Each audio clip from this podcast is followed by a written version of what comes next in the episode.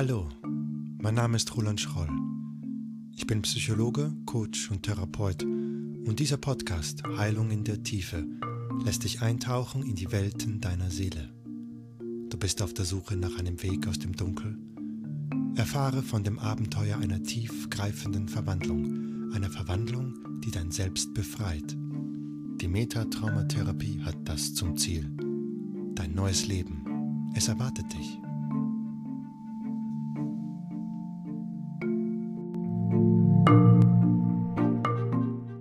Hallo, herzlich willkommen zu einer neuen Folge. Die kommt ein bisschen später als die anderen, ich weiß, zwei Wochen zu spät. Das hat einen Grund. Ich war zwei Wochen im Ausland und genauer gesagt war ich zwei Wochen mit meiner ganzen Familie in Indien bei Hyderabad in einem sehr, sehr neuen und großen Meditationszentrum der Heartful von Heartfulness. Und zwar nennt sich das Kanashantivanam. Also ist so circa vom südlichen Flughafen von Hyderabad nochmal Richtung Südwest, nochmal eine halbe Stunde. Und dort steht das mittlerweile größte Meditationszentrum der Welt. Wenn dort größere Feierlich Feierlichkeiten sind, wie sie gerade gewesen sind, Anfang, Ende, Ende Januar, Anfang Februar, dann kommen da 50.000 Leute zusammen und meditieren gemeinsam unter einem Dach. Und das haben wir gemacht. Meine Frau und ich. Und für die Kinder gab es dort einen großen Spielplatz. Auch Cousinen und Cousins waren da. Die Großfamilie war da. Es war ein großes, freudiges Treffen. Und ja, sind gerade wieder zurück. Und äh, ja, hängen mit Herz und Geist noch sehnsüchtig an unseren Erinnerungen. Deshalb will ich es zum Anlass nehmen, genau davon zu berichten, genauer gesagt von der Heartfulness Meditation, von der Meditation des Herzens.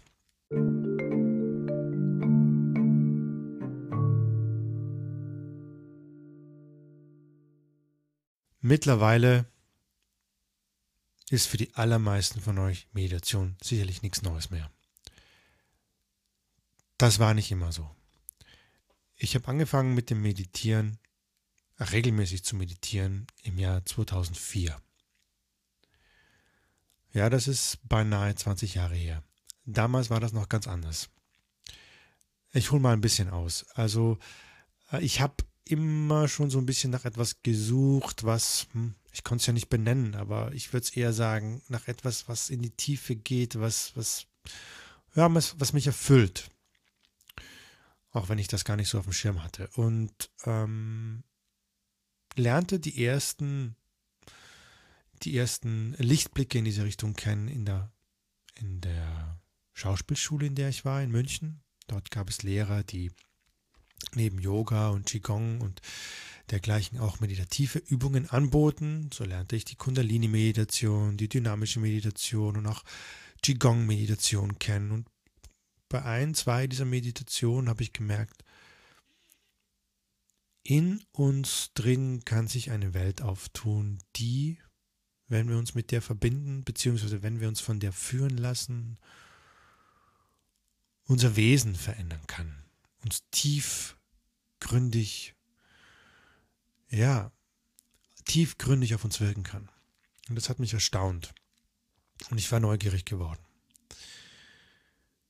Aber die alte Meditation, die ich dort in der Schauspielschule kennenlernte, die, die waren nicht so erfüllend. Ich habe weiter gesucht und irgendwann stieß ich oder eine meiner Lehrerinnen, der ich mich anvertraut habe, die meinte an einem gewissen Zeitpunkt so, ähm, ich glaube, du solltest das jetzt machen und gab mir die Visitenkarten, die Visitenkarte von einem Mann, das war der Hansi Schwarz, damals in München, der eine Meditation unterrichtete.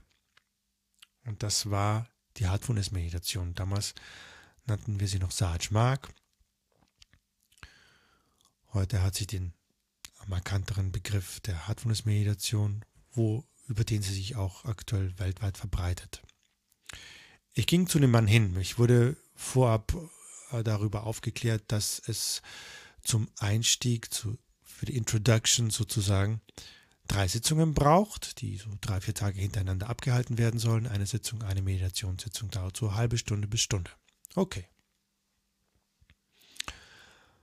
Also ging ich eines Tages, das war der 14. Juni 2004, zu Hansi und erklärte mir kurz, was ich machen soll. Ich soll mich hinsetzen, Schneidersitz oder normal, ist gar nicht so wichtig. Augen schließen, mit der Aufmerksamkeit aufs Herz gehen und einfach beobachten, was geschieht. Das machte ich. Er hat sich mir gegenübergesetzt, hat auch die Augen geschlossen und hat auch meditiert. Er meinte, wir werden jetzt gemeinsam meditieren und ich werde dir Übertragung geben. Hier kommt der springende Punkt. Das ist das, was die Heartfulness Meditation ausmacht. Ein Trainer, Hansi war ein Trainer, ist vom Meister berechtigt, Übertragung, befähigt vom Meister Übertragung zu geben. Was ist Übertragung? In der Heartfulness-Philosophie wird äh, Pranahuti, die Übertragung, Sanskritwort dafür, als etwas bezeichnet, das die Seele nährt. Es ist eine Art Energie, die das Innerste, das, was in das, was uns am Leben hält, Life Force oder Seele, je nachdem, wie man es bezeichnen will, was das aktiviert, was es lebendig macht, was diese Energie uns ins Bewusstsein bringt. Okay, man kann sich vorstellen, wie ein angenehmer Strom, der vom Meister kommt, durch den Präzeptor, das ist der Trainer in dem Fall, durch den Präzeptor fließt und dann auf den Schüler, man nennt ihn auch gerne Abhyasi, zum Schüler hinüberfließt. Okay, das ist so von der Vorstellung jetzt, glaube ich, nichts Großes. Das kann man sich, das, da gibt es viele Übungen in der ähnlichen Art und Weise heutzutage, die in Meditationstechniken angewendet werden. Diese Pranahuti, diese Transmission in der Heartfulness-Meditation soll aber etwas sehr Besonderes sein. Habe ich damals nicht gewusst. Ich wollte einfach was Neues ausprobieren, saß da, habe die Augen geschlossen und angefangen zu meditieren. Gut, soweit so gut. Plötzlich setzte aber bei mir etwas ein. Eine Erfahrung, die ähm, von der Qualität her ich noch nie auf diese Art und Weise gemacht habe. Plötzlich war alles um mich herum verwandelt.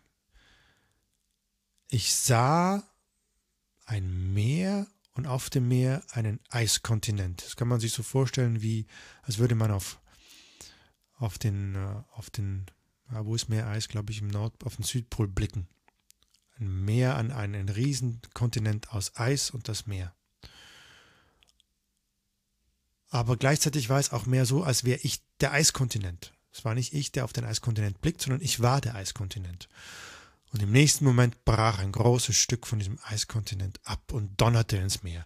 Und es erschütterte dieses Abbrechen und Donnern ins Meer donnern und das und der Schaum, der da hochspritzt vom Meer und das Getöse, das erschütterte meinen ganzen Körper. Ich spürte das in mir drin, es rüttelte mich richtig durch.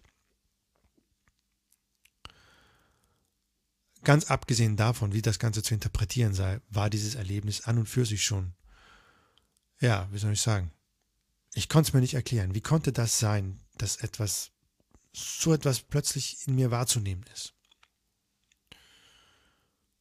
Aber von dem Moment war für mich klar, ich habe das Richtige für mich gefunden und ich habe die weiteren Sitzungen gemacht.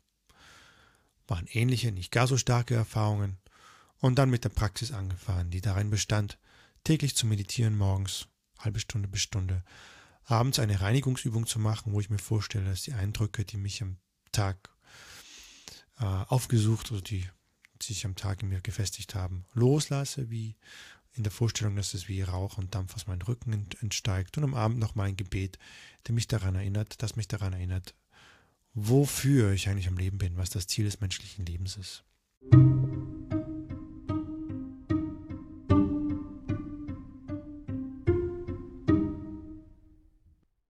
Ja, und das deutet auch schon darauf hin, worauf diese Meditation, Heartfulness Meditation abzielt. Und zwar, das Ziel des menschlichen Lebens ist, eins werden mit dem Göttlichen.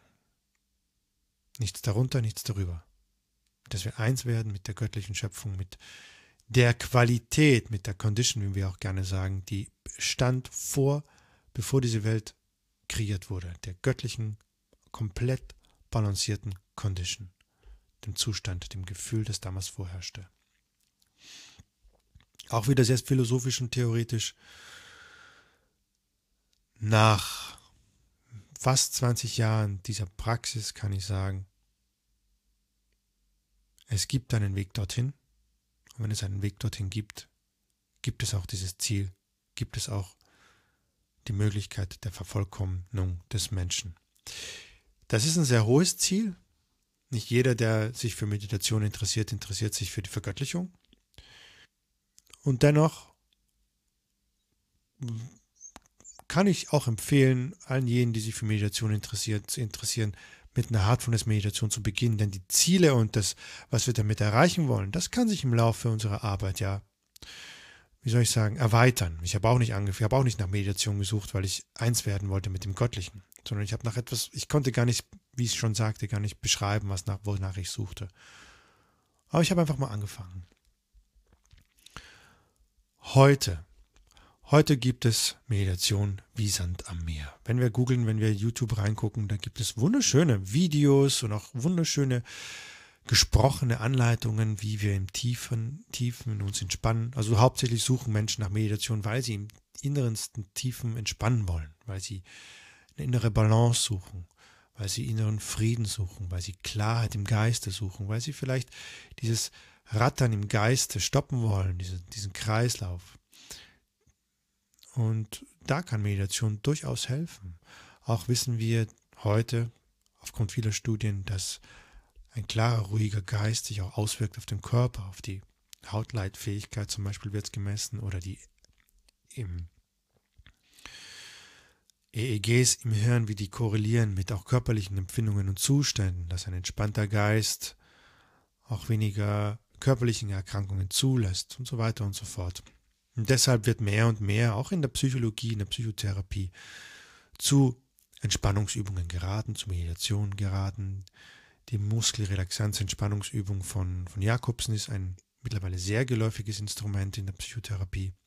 Aber auch andere wie Mindfulness, das in den letzten fünf bis zehn Jahren viel verändert hat auf der Ebene der Meditation, die viele Research gemacht haben und gezeigt haben, wie vorteilhaft ein gutes Meditieren auf die Gesundheit, auf die Klarheit, auf die Wahrnehmungsfähigkeit einzelner Menschen ist und dadurch es populär gemacht hat, auch unter uns Wissenschaftlern, Wissenschaftlerinnen und Wissenschaftlern.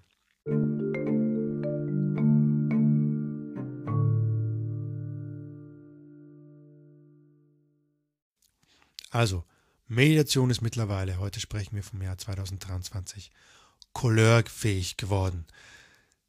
Gratulation, ihr habt also ein wunderbares Feld heute, um anzufangen. Das war nicht immer so.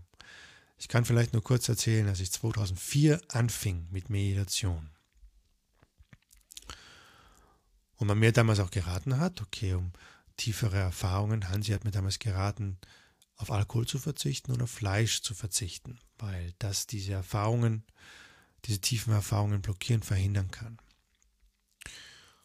Okay, aufgrund dieses Boom-Erlebnisses in der ersten Sitzung, im ersten Sitting, wie wir das nennen, wenn wir mit einem Trainer äh, meditieren, war ich sofort dabei. Habe das alles sein lassen, habe die Regel, regelmäßig meditiert und habe das auch dann in meinem sozialen Umfeld kommuniziert, dass ich nicht mehr trinke und kein Fleisch mehr esse. Wie gesagt, 2004, da habe ich einige erstaunte Augen gesehen. Zum Beispiel, ich war ja damals noch auch auf den Tirol, ich komme ja auch aus Tirol, und sage mal einem Tiroler, er soll kein Fleisch mehr essen und keinen Alkohol trinken. Mein Freundeskreis, der das damals mitbekommen hat, da haben manche so darauf reagiert. Die haben mich erstmal schockiert angeguckt und nach einer Weile haben sie mich ernsthaft gefragt, Roland, bist du irgendwie krank? Meinten damit, vielleicht hätte ich irgendwie eine psychische Störung und so und müsse jetzt das so durchhalten, weil irgendwelche Ärzte meinen, das könnte mir helfen. Oder eine Hochzeit in der Steiermark, meine Cousins. Gab drei Gerichte zum Mittag bei der Hochzeit. Schnitzel, ähm, ich glaube irgendein Braten und dann noch Spaghetti Bolognese, also mit gehackten. Und dann fragte ich so dem Kellner so ganz leise nebenbei, habt ihr irgendwie so eine Suppe, so, so was Vegetarisches? Das hörte der ganze Zehn-Mann-Tisch. Da war es erstmal still.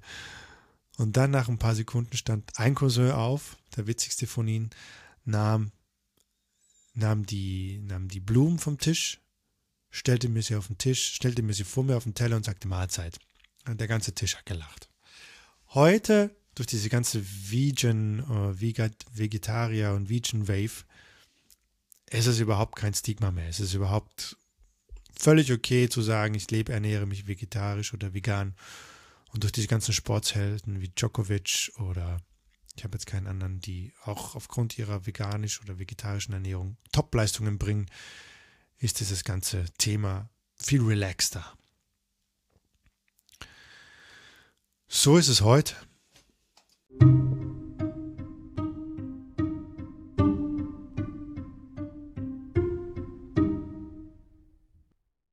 Ich mag mal so ein bisschen drauf eingehen, auf die, auf die Level von Meditation, die im Allgemeinen so angeboten werden. Da gibt es, wie gesagt, schon dieses Entspannungsmeditationslevel. Such dir ein YouTube-Video, das gute Hintergrundmusik hat, das vielleicht noch schöne Bilder hat, wo du erstmal noch die Augen offen lassen kannst und einfach nur zuhören kannst. Und bei weiterer Folge, die gehen dann meistens ja auch so eine halbe Stunde, die Augen schließt und einfach nur noch der Frau oder dem Mann, der dich anleitet, zuhört und der Melodie zuhörst. Auch das bewirkt schon etwas in uns, keine Frage, und das tut gut. Wenn du so etwas suchst, dann leg einfach los, google und schau, wo du was Passendes für dich findest und integriere das immer wieder in dein Leben, immer in Momenten, wo du Zeit hast, wo du dich gestresst fühlst, dass du sagst, ah, jetzt setze ich mich hin, jetzt mache ich eine Entspannungsmeditation für eine für 15 Minuten oder eine halbe Stunde und dann geht es mir besser und dann arbeite ich weiter. Wunderbar. Dann gibt es die Meditation oder ich nenne jetzt mal die spirituellen Schulen, wo in die Schüler, in die Leute einsteigen, weil sie eine spirituelle Erfahrung suchen, weil sie etwas Höheres suchen. In Indien, wo diese yogische Praxis des Raja Yogas herkommt, ist es gang und gäbe hierfür sich einen Guru zu suchen. Jetzt bekommen die meisten von uns gleich Fluchtgedanken, wenn sie das Wort Guru hören und ich würde mal fast sagen, das ist auch gar nicht schlecht so. Denn obwohl die Tradition ururalt ist, hat es auch in Indien Formen angenommen, wo diese meisten dieser Gurus ja das nur machen, um Geld anzuhäufen, die Schülerzahl zu vermehren, um ihr Ego zu um, um ihr Ego zu hochzuhalten. Und all jene Leute, die solchen Gurus folgen, die tun sich damit keinen Gefallen. Es ist besser, man hat keinen Guru, als man hat den falschen Guru und es gibt sehr, sehr, sehr viele davon und es ist oft sehr, sehr schwierig, den richtigen vom falschen zu unterscheiden. Also die Suche nach dem richtigen Guru ist schwierig und ich würde mal fast sagen, ich würde sie erst gar nicht angehen. Besser ist, man schaut sich an, welche Methoden gibt es, wie fühlt sich die Methode an, ist sie gut für mich und dann, wenn es da jemanden gibt, der Chef für diese Methode, der zuständig ist für diese Bewegung, dann kann man mal schauen, wie man mit ihm klarkommt, wie man sich in dessen Nähe fühlt, wie es ist, wenn man den zuhört und so, ob das gut ist für einen. Ja, deshalb, wie soll ich sagen, würde ich diese Ebene des Gurus-Suchens fast schon überspringen und sagen, okay, schaut erstmal auf euch selbst. Was ist gut für euch selbst? Gibt der Technik so circa Monat, zwei, drei Monate Zeit, probiert sie aus und wenn sie euch tiefgreifend verändert, dann bleibt dran. Habt ihr sie einmal für gut befunden, dann bleibt dran. Und dann studiert das. Also jetzt spreche ich zu all jenen, die wirklich was Tiefgreifendes suchen nach einer spirituellen Erfahrung. Dann wird es hier kann es ja richtig in die Tiefe gehen und eine Meditationspraxis kann dann zu einer mystischen Erfahrung werden. Denn was dann hochkommt in uns, die Erfahrungen, die hochkommen, ich habe vorhin von dieser Erfahrung mit dem Eisberg erzählt, da braucht es dann Leute, die uns Feedback geben können, die uns sagen können, was wir damit anfangen, wie wir das einzuordnen haben, was noch uns bevorsteht für Erfahrungen, auf welcher Stufe wir uns gerade befinden oder vermutlich befinden. Das kann uns helfen und motivieren, weiterzugehen, denn es gibt auf jeder Stufe oder in jeden Ebenen gibt es immer so Barrieren, wo wir sagen, oh, das fühlt sich jetzt hart an, das ist schwierig das spirituelle Burnout, spirituelle Depression, die gibt es, die sind existent. Und dafür braucht es eben immer einen Führer, braucht es immer einen, jemanden, der uns da rausholen kann, der uns leiten kann, der uns weiter tragen kann. Deshalb ist prinzipiell schon sowas wie ein Meister, ein Lehrmeister vonnöten, wenn wir wenn wir meditieren wollen auf höheren Ebenen. Ein Meister, ein Guru sollte nichts anderes sein als ein Trainer, ein Lehrer. Es gibt einen, einen Meister, der sagte einst, das war Babuji Maharaj, der sagte, okay, if you cannot treat me as God, please treat me as a dog. Reverse the, the consonants, also statt G-O-D, God, mach das D vorne weg und das G hinten ran und mach Dog daraus. Ich bin dein Blindenhund, will er damit sagen. Nutze mich. Und wenn ihr jemanden findet, den ihr nutzen könnt, why not? Der euch nützt, why not? Ein Guru ist nicht dazu da, dass ihr ihm nützt. Das ist ganz wichtig zu wissen, falls ihr auf der Suche seid. Und die freuen sich, wenn ihr sie ausraubt, wenn ihr euch nehmt, was sie anbieten können. Denn es gibt wenig Schüler, die auf dieser Ebene ein Bedürfnis haben, etwas zu erlangen.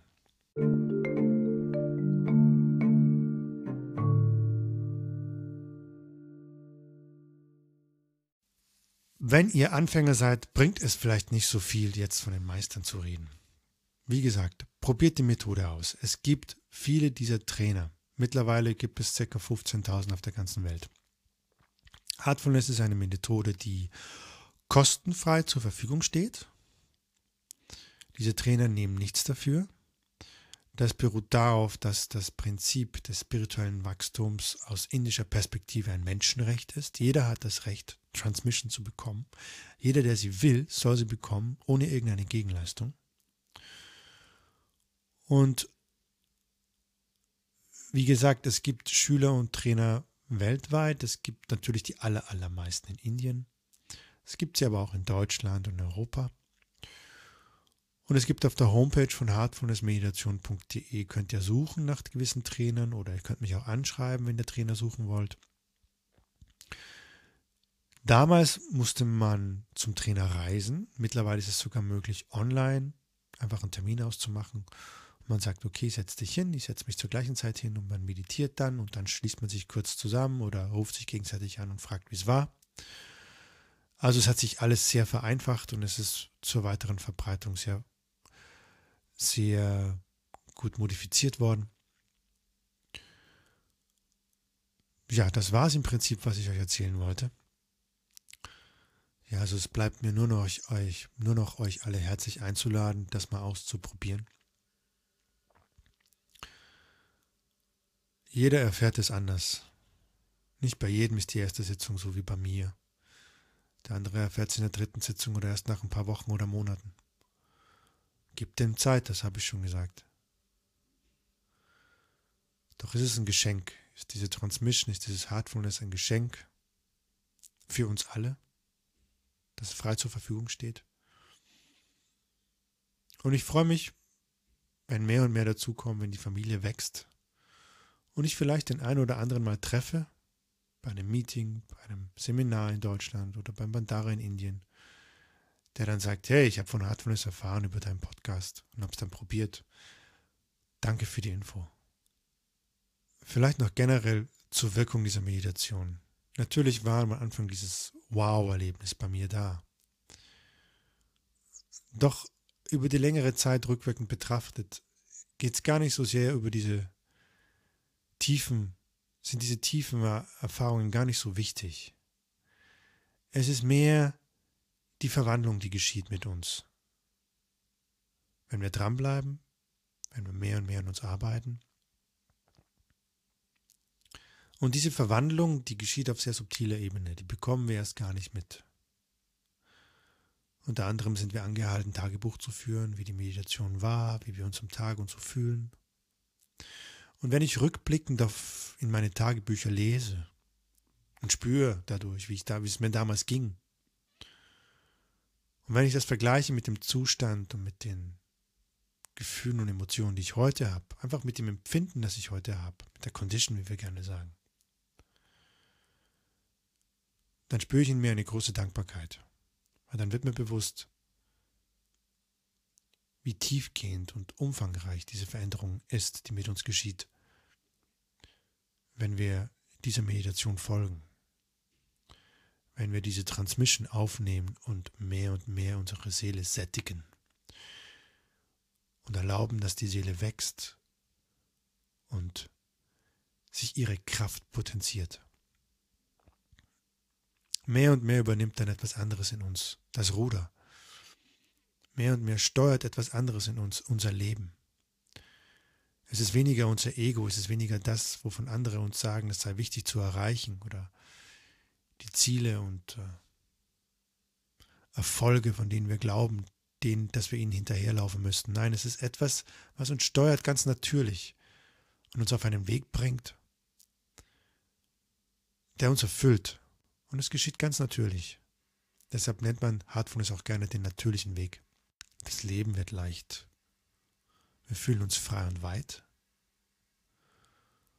Und es läuft alles sehr, sehr, sehr, fast schon wie von selbst. Wir können das Leben anfangen genieß, zu genießen. Auf eine sehr moderate und ausgeglichene Art und Weise. So viel dazu. Es ist schwierig, mehr darüber zu reden. Es ist schwierig, diese Zustände zu beschreiben, wofür es kaum Wörter gibt. Es bleibt also euch allen selbst überlassen, eure Erfahrungen damit zu machen, einzutauchen in diese neuartige Welt der Meditation. Und ich freue mich von euch zu hören. Auch zu hören, wie es für euch ist, diese Meditation zu machen. Und wünsche euch noch alles Gute und bis zum nächsten Mal. Und freue mich, wenn ihr beim nächsten Mal wieder reinhört. Alles Gute, euer Roland.